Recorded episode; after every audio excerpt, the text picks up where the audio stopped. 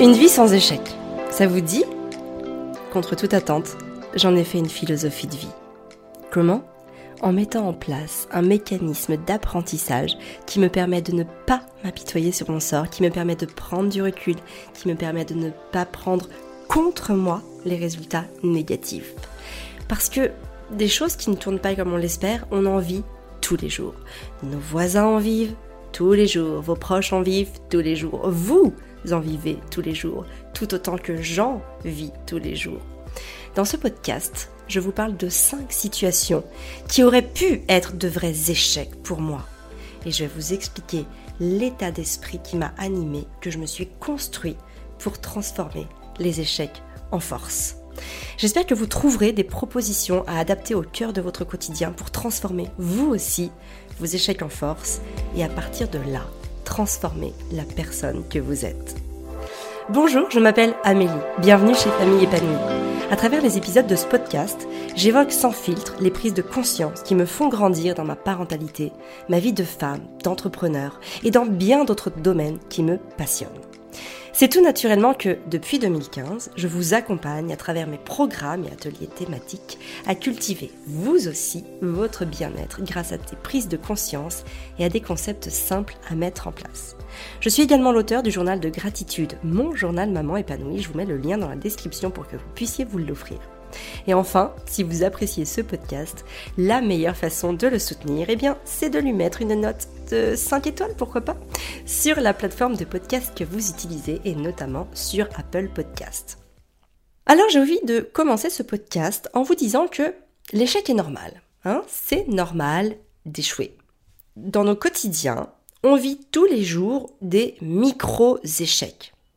Ce qui est intéressant, c'est que ces micro-échecs sont des enseignements pour nous inviter à ne pas les reproduire. Hein, par exemple, il y a quelques jours, j'ai mis ma théière sur ma plaque de cuisson, j'ai mis mon feu, enfin en tout cas ma plaque au maximum, mais je suis partie faire autre chose, qui fait qu'à un moment j'ai entendu partout, et c'était tout simplement l'eau de ma théière qui avait débordé partout. L'enseignement que j'en ai tiré, c'est que maintenant je mets le feu à moitié, puisqu'en général je pars faire autre chose, et que du coup, j'ai pas envie de me retrouver à tout nettoyer tout le temps. Bien sûr, ce sont des tout petits échecs. Les échecs comme ça, c'est pas très grave.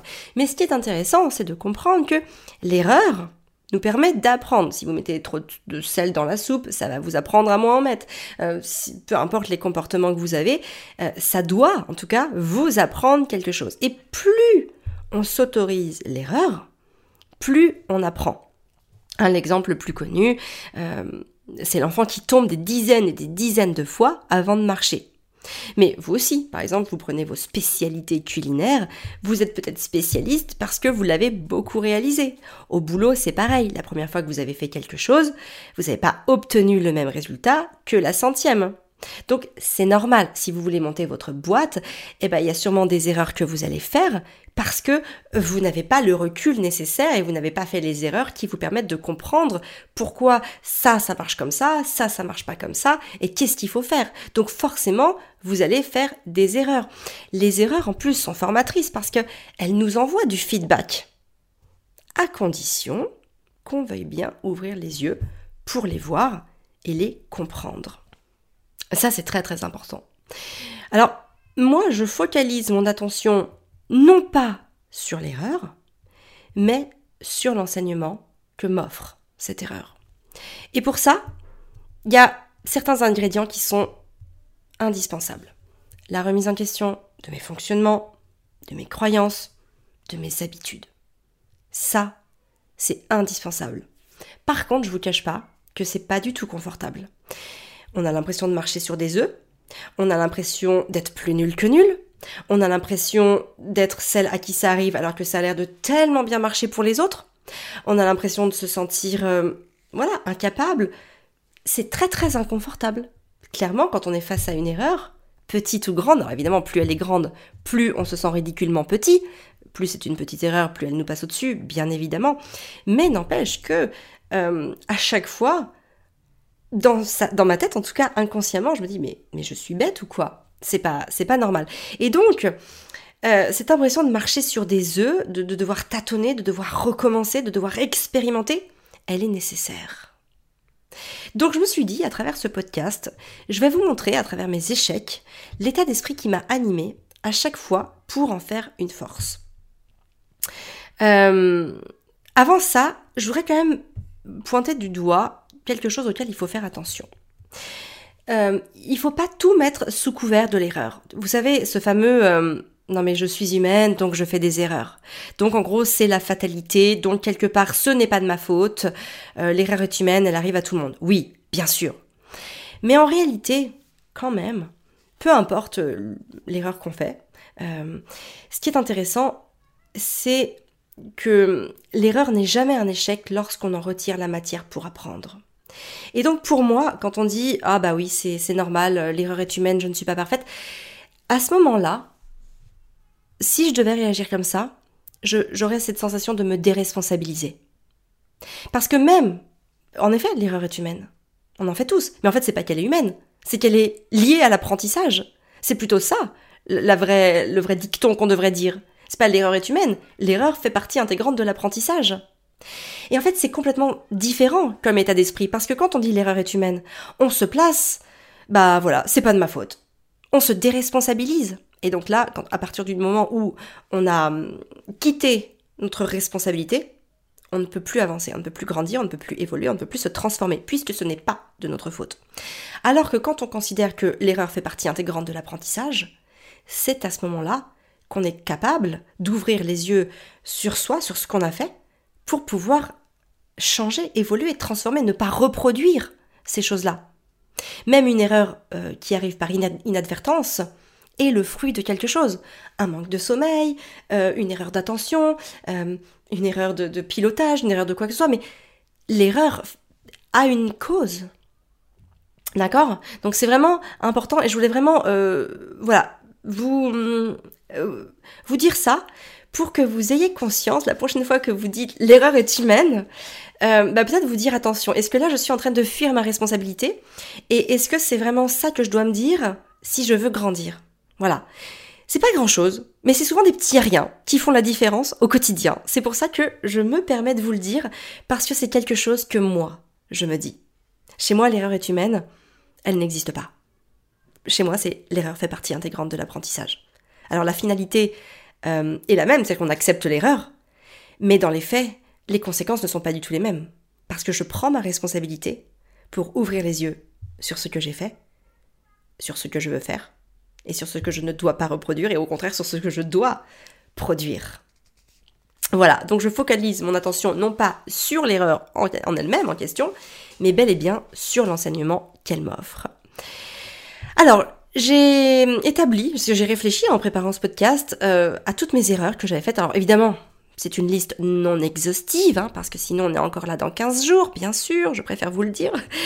Mais euh, j'ai trié par ordre croissant, c'est-à-dire pour moi, hein, du plus petit au plus gros échec, eh bien mes échecs. Alors, je précise bien pour moi parce que, encore une fois, un gros échec pour quelqu'un peut n'être qu'un petit échec, un petit échec pour quelqu'un d'autre. Et à l'inverse, un de nos petits échecs, quelque chose qu'on n'a pas fait, pas bien fait, ça peut être une catastrophe pour quelqu'un d'autre. Hein. Donc bien sûr, euh, c'est passé au filtre de mon jugement personnel. Alors mon premier échec, ça a été le changement de mon... Enfin, après, j'ai aussi choisi, euh, voilà, ces dernières années, ces, dix dernières années à peu près, euh, parce que sinon, si je remonte à, des, erreurs encore plus petites, bon, elles ne sont plus vraiment parlantes, j'ai envie de dire, au goût d'aujourd'hui. Donc, le premier gros échec pour moi, c'est le changement de mon régime alimentaire en 2012. Qu'est-ce qui s'est passé? En 2012, Arthur est né, Fabien a eu la volonté de reprendre en main l'alimentation de la famille, et donc on est passé d'une alimentation, j'ai envie de dire, assez classique, à une alimentation paléo. Et ce qui s'est passé aussi, c'est que au bout de deux ans, parce que quand je suis tombée enceinte de, Gaspard, en fait, ben j'ai craqué. Et je dis bien le mot craquer, parce que je me suis à ce moment-là, je me rappelle, me nourrissais parfois de tablettes de chocolat. Enfin, le truc qui est vraiment pas à faire quand on est enceinte en fait, hein. euh, parce qu'on n'a pas du tout les vitamines, les minéraux, les nutriments dont on a besoin pour, euh, bah, pour être en forme et puis pour aider notre enfant à bien se développer. Donc je, sais que je faisais des choses pas bien, mais je n'en pouvais plus. J'étais à bout au niveau alimentaire, j'en avais marre euh, de manger comme on mangeait. J'avais besoin de, de, plaisir gustatif, sensoriel, j'avais besoin de ces choses-là. Et en fait, le changement est arrivé trop radicalement. Donc qu'est-ce qui s'est passé? Je suis passée à une alimentation. Alors en faisant toujours attention soit parce que j'avais quand même compris que c'était très important pour nous, mais en réintégrant euh, notamment des féculents de temps en temps, alors en les choisissant bien, soit. Mais voilà, disons que je suis sortie de, de, cette alimentation euh, basée sur l'alimentation euh, paléo, donc vraiment qu'avec des matières brutes, avec des, voilà des principalement sur des fruits, des légumes, sans sans farine, sans toutes ces choses là, voilà, sans chocolat, sans sucrerie. Enfin, les sucreries c'est plutôt le chocolat parce que moi je suis pas fan de bonbons, j'en mange pas, mais le chocolat pour moi c'est quelque chose de très très important. Vous le savez si vous me suivez sur les réseaux, j'en parle souvent. C'est mon plus gros péché mignon. Et bref, voilà, au bout de deux ans, j'ai craqué. Et en fait, j'ai compris que si je voulais changer, s'il y avait des choses que je voulais faire évoluer dans mon comportement, eh bien moi, c'était pas en les changeant drastiquement. Parce que ça ne fonctionne pas. Et en fait, je me suis mise à faire des petites choses, mais à les inclure dans ma vie. En fait, au lieu d'exclure certaines choses. Alors là, je parle de l'alimentation. Donc, au lieu d'exclure les féculents, au lieu d'exclure le pain, les pommes de terre, euh, les, chocolats, etc., eh bien, je me suis mise à hum, inclure des choses positives. D'accord? Et en fait, ça fait toute la différence parce que je ne me frustrais pas, mais du coup, comme j'incluais des choses euh, bien meilleures pour moi dans mon quotidien, eh bien en fait, les choses, on va dire, qui étaient un petit peu moins bonnes pour mon, pour mon système, immunitaire, enfin pour mon développement, mon énergie, mon sommeil, etc., etc., eh bien, elle devenait de facto euh, en, en minorité. Et en fait, je n'ai pas eu à faire cet effort de me priver d'elle, mais simplement j'en ai inclus des nouvelles. Et en fait, ça c'est vraiment un état d'esprit qui me guide au quotidien. Quand je veux prendre une nouvelle décision, quand je dois changer une habitude, quand je, quand je dois faire ces choses-là, quand je, par exemple, il y a quelque chose qui ne fonctionne pas, au lieu de tout arrêter et euh, de prendre un virage à 180 degrés, ou à 90 degrés, je sais plus trop, dans à 90 degrés, eh bien, au lieu de, de tout arrêter, j'inclus les choses que je sens pertinentes, les choses, les choses qui vont m'amener à me développer, à développer mon entreprise, développer euh, mon business, etc., etc. Et en fait, ça change tout. Parce que au lieu de se de se placer en mode frustration, je dois arrêter de faire ça, eh bien, je, suis en mode j'inclus les choses dont j'ai besoin, mais sans nécessairement enlever ce qui ne fait pas forcément sens. Mais en fait, c'est à force d'inclure les bonnes habitudes que les autres vont diminuer, donc de manière complètement naturelle. Et vous voyez, c'est comme quand on regarde euh, bah, les saisons, par exemple. Euh, on se sent au printemps, non pas au, 23 mars, mais on se sent au printemps euh, mi-avril, fin avril, voire début mai. Parce qu'il faut que les choses s'installent. Hein, on ne se sent pas non plus en été alors peut-être un peu plus, c'est peut-être un peu plus marqué sur l'été, mais on se sent pas forcément en hiver le 23 décembre. Il faut souvent attendre le mois de janvier et les grands froids pour se sentir en hiver. Bon, après ce sont des perceptions personnelles, peut-être que vous, vous en avez d'autres, mais en tout cas ce que je veux dire c'est que euh, la nature ne devient pas euh, été au 21 juin, elle ne devient pas automne au 21 euh, septembre, elle ne devient pas hiver au 23 ou au 24 décembre, enfin au 21, je sais plus la date de l'hiver exactement, du solstice, mais peu importe, c'est que la nature prend du temps pour installer quelque chose. Et ben moi c'est pareil. C'est-à-dire qu'au lieu de changer drastiquement les choses, puisque j'avais vu que ça avait été un échec avec notamment mon alimentation, eh bien aujourd'hui, l'enseignement que j'en ai compris, puisque j'en ai retiré, la matière que j'ai extraite de cet échec, c'est qu'il me faut plus de temps pour prendre de bonnes habitudes. Pour changer en tout cas mes habitudes. Et c'est aussi cultiver la patience pour pouvoir m'amener à des résultats qui, vont être bons pour moi. C'est que tout n'arrive pas comme ça. Les choses doivent se mettre en place et moi je suis quelqu'un qui a besoin de prendre mon temps pour les mettre en place. Le deuxième échec, c'est l'éloignement d'avec certains proches. Ça, c'est quelque chose que j'ai extrêmement mal vécu euh, donc c'était notamment avant la naissance de d'Arthur. Donc on est alors là on remonte pour le enfin j'étais enceinte. Alors c'était quand même en 2012. Et euh, là en fait à ce moment-là, cette année a été une époque charnière parce que c'est aussi l'époque où euh, voilà, ça faisait 18 mois qu'on était entrepreneur et en fait nous au niveau de, de notre mindset avec Fabien, on avait quand même on avait quand même un peu switché. Et du coup, en fait, on ne se reconnaissait plus forcément euh, dans les gens de notre entourage qui nous renvoyaient toujours leurs peurs, leurs croyances limitantes, euh, leurs schémas qui n'étaient pas forcément ceux auxquels on aspirait. Et, donc à ce moment-là, en fait, on s'est éloigné euh, de ces gens-là. Et en fait, moi, je l'ai mal pris. Ça a été très dur pour moi. Alors pourtant, c'était aussi ma volonté à moi. Hein. mais je le vivais mal parce que c'était sentimental. C'était des amis que j'avais depuis une dizaine d'années. Et, euh, et, du coup, enfin 10-15 ans à peu près. Et du coup, en fait, j'étais plus liée à elle, à l'affect émotionnel, qu'à ce qu'elle m'apportait. Et donc ça a été dur pour moi. Ça a été dur, je l'ai vécu comme un échec. Je me suis dit, ok, on est des gens qui ne sommes pas sociaux, euh, on est incapable d'avoir des amis, on est incapable euh, d'avoir des relations qui durent sur le long terme, etc. Enfin voilà, euh, gros échec, gros échec en me disant, qu'est-ce qu'on a? Pourquoi, pourquoi nous, on est différents des autres? Pourquoi en fait? Et du coup, qu'est-ce que j'en ai extrait ici? C'est simplement que, bah, il y a un moment, si les gens ne m'inspire plus, ne, me porte plus, ne voilà, ne, ne, ne m'emmène plus avec eux dans leur élan, ben je m'ennuie et j'ai plus envie de les voir. Donc encore une fois, l'idée du coup c'était plus forcément de, de, rejeter tout le monde en bloc et euh, d'arrêter de voir tout le monde pour le coup, mais encore une fois d'inclure des personnes qui allaient m'inspirer. Ça c'était important, ça c'était fondamental. Donc encore une fois, euh, c'est ce que j'ai fait, c'est que au lieu euh, voilà de, de, de, ne plus voir personne, nos, nos visites, en tout cas nos, réunions, nos, dîners se sont espacés avec ces personnes-là, jusqu'à disparaître complètement, mais au bout d'un certain temps. Par contre, on en a inclus des nouveaux, on a inclus, on a été chercher des personnes qui nous inspiraient, des personnes avec qui on avait envie de, de passer du temps, parce qu'on se portait, parce qu'on se boostait, parce que on se motivait les uns les autres. Et ça, c'est très très important, en tout cas pour moi, d'avoir dans mon entourage des personnes que j'admire, des personnes qui même en sont euh, à, des, à des endroits de leur vie, à des moments de leur vie auxquels j'aimerais être. Je me sens portée par certains de mes amis.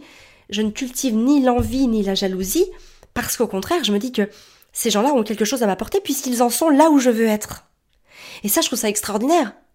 Et alors, j'imagine qu'il y a certains domaines où moi aussi, j'en suis là où ils voudraient être parce que ce sont comme les, des curseurs sur une table de mixage. Euh, tous, les curseurs ne sont pas en haut, hein, tous, les indicateurs ne sont pas en haut. Il y a des choses sur lesquelles ils m'inspirent et je suis persuadée que si on les questionnait, il y a des choses sur lesquelles je les inspire. Et je trouve que c'est ça qui, qui, est fort et qui fait que on a envie de continuer à se voir dans une relation. C'est qu'on le fait plus par convenance, par obligation, par affect émotionnel, mais qu'on le fait parce qu'on a envie de le faire. Parce qu'on se sent porté, parce qu'on sait qu'on va sortir grandi de, de ces moments où on se voit, que ces moments vont être porteurs et nourriciers.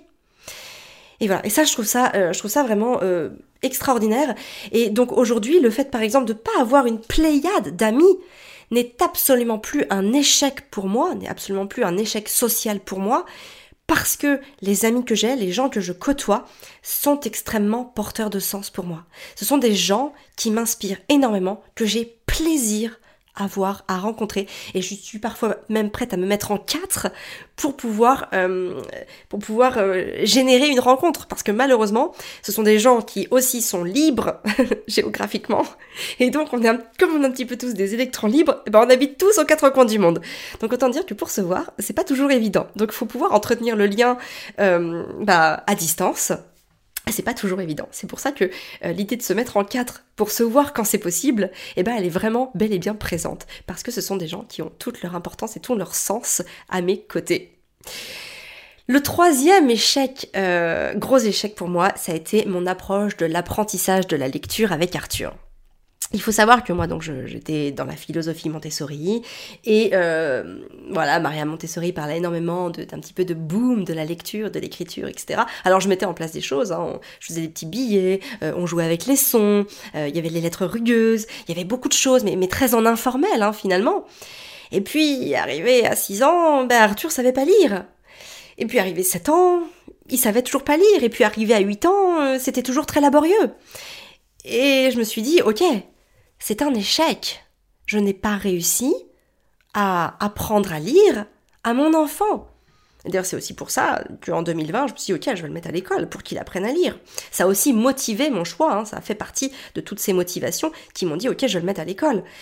Euh, sauf que finalement, l'école n'a pas forcément aidé, puis il s'est retrouvé dans un niveau où tout le monde savait à peu près lire, et que du coup, euh, bah, il travaillait autre chose que la lecture. Enfin bon bref, même s'il a revu quand même euh, la lecture avec son enseignante, qui a pris du temps pour lui, pour l'aider à reprendre les bases de la lecture, ça n'a pas tout fait. En six semaines, bien sûr que la lecture n'a pas été fluide. Il aurait fallu qu'il y soit plus longtemps pour, pour qu'il puisse acquérir un degré de lecture qui soit complètement fluide et compréhensible pour lui. Mais du coup, ça a été un gros échec.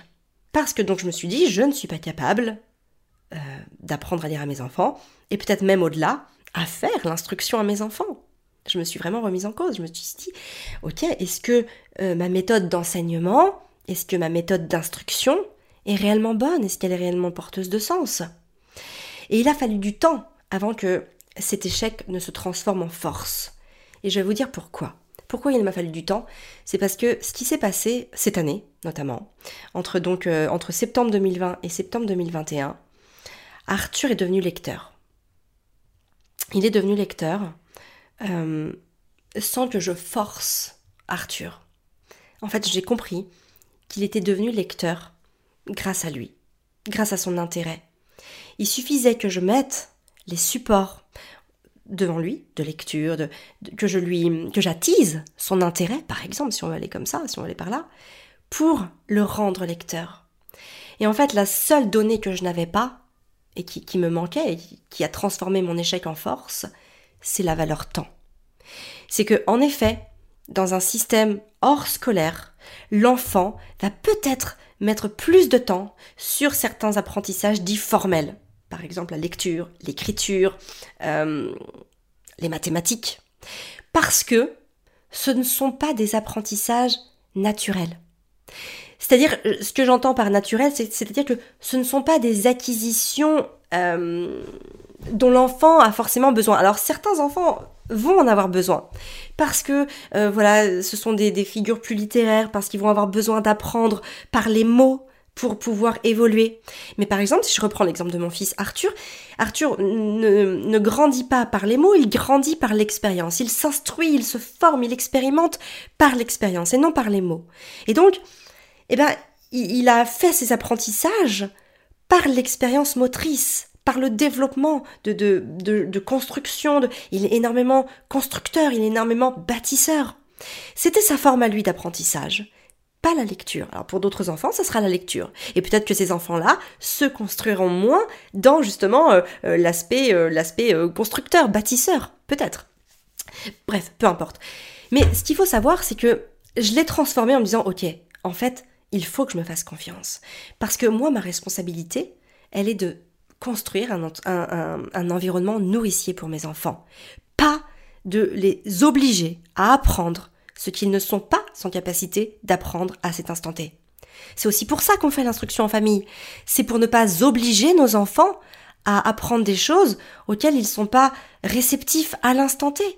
Là, par exemple, Gaspard, qui a 6 ans, a une toute autre démarche par rapport à la lecture.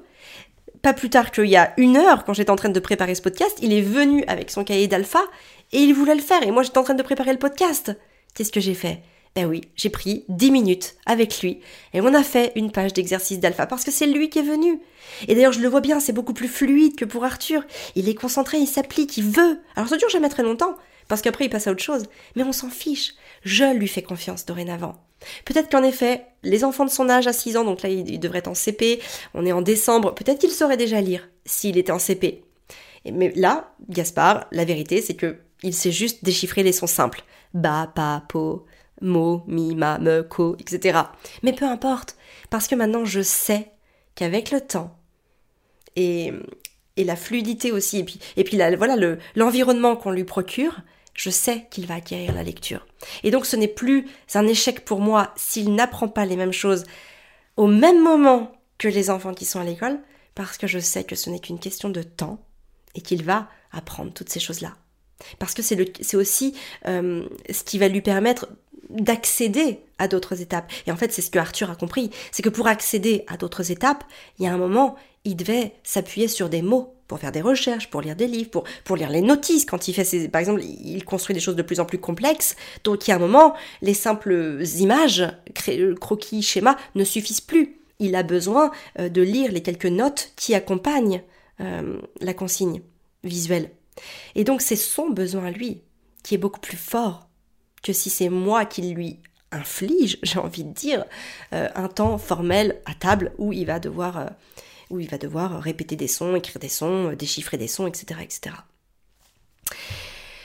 La quatrième, euh, enfin le quatrième échec que j'ai transformé en force, c'est ma forme de management sur famille épanouie. Alors il faut savoir que quand on a décidé de devenir entrepreneur avec Fabien, on n'avait pas forcément cette dimension managériale en nous. Et donc ce qui s'est passé, c'est que, étant donné que Fabien et moi, étions très très autonomes dans notre entreprise, hein, puisqu'on a tout créé de A à Z. D'ailleurs à l'époque sans être formé, parce que bah, en 2012 il n'y avait pas beaucoup de formation sur comment monter un business. Donc Fabien et moi avons été complètement autodidactes sur nos métiers.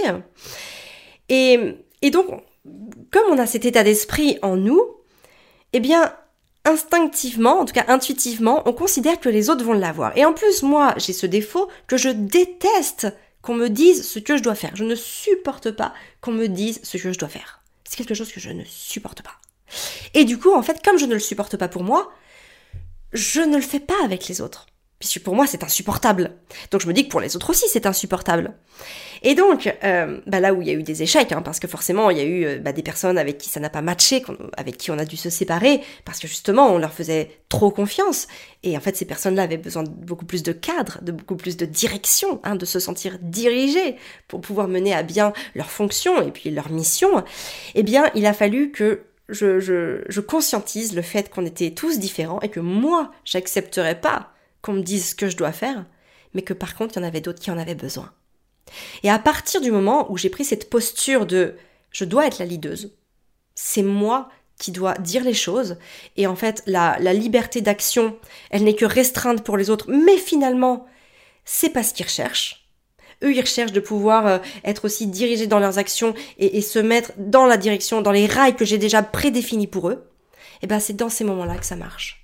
Mais par contre, ça, ça a induit que j'ai dû changer de casquette, que j'ai dû changer euh, bah, mon état d'esprit, ma façon de voir aussi les choses, et de, de, de, d'enfiler aussi une casquette qui n'est pas toujours confortable pour moi, celle euh, d'être un peu plus ferme, d'être un peu plus autoritaire sur ce que je veux et sur ce que je ne veux pas. Et ça, il a fallu que je le comprenne. Il a fallu que, que je m'y exerce aussi, hein, parce que ça n'a pas toujours été facile. Euh, les premières fois, ça, c'est, un petit peu parti en live, hein, parce que du coup, je, je, je, canalisais pas du tout ma fermeté. Et donc, du coup, bah, il y a de la colère qui, qui venait se mêler là-dedans, et puis ça partait en fusion la plus totale. Donc, évidemment, il a fallu que j'apprenne tout ça. Et encore une fois, quelque chose qui est très intéressant pour transformer l'échec en force, c'est aussi de se dire que euh, vous n'allez pas y arriver dès la, enfin, vous n'allez pas transformer l'échec en force dès la première fois. C'est-à-dire que vous allez devoir euh, bah, répéter un petit peu vos erreurs, alors à, des degrés et à des intensités un peu plus différentes à chaque fois, mais il va quand même y avoir des moments où bah, vous allez devoir vous casser les dents plusieurs fois sur le même sujet. Parce que, parce que ça fait partie, encore une fois, de l'apprentissage. Et même aujourd'hui, hein, je ne suis absolument pas une bonne manageuse. Mais je tends à être une bonne manageuse. Je vise euh, une Amélie bonne manageuse. C'est ma vision, je vais par là. Et pour ça, ce que j'ai compris, c'est que je devais mettre la casquette de euh, la, chef d'entreprise, leader de son entreprise, et qui finalement euh, bah, va mettre sur les rails ses collaborateurs.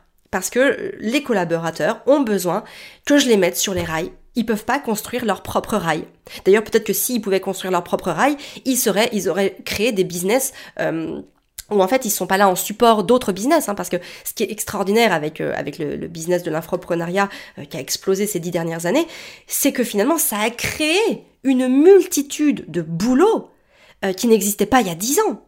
Hein, euh, les, copywriters, les monteurs, les assistantes administratives euh, virtuelles, euh, le support client virtuel, etc. Enfin, tous ces métiers-là, les rédacteurs, enfin, après il y a des métiers qui pouvaient exister sous des formes plus ou moins concrètes comme elles sont aujourd'hui, mais aujourd'hui, ce sont des personnes qui peuvent vivre de leurs activités en support d'un entrepreneur. C'est aussi des entrepreneurs, mais disons que ils travaillent en support de quelqu'un. Parce que, parce il y, a des gens, c'est comme ça, ils n'ont pas forcément la volonté de l'idée.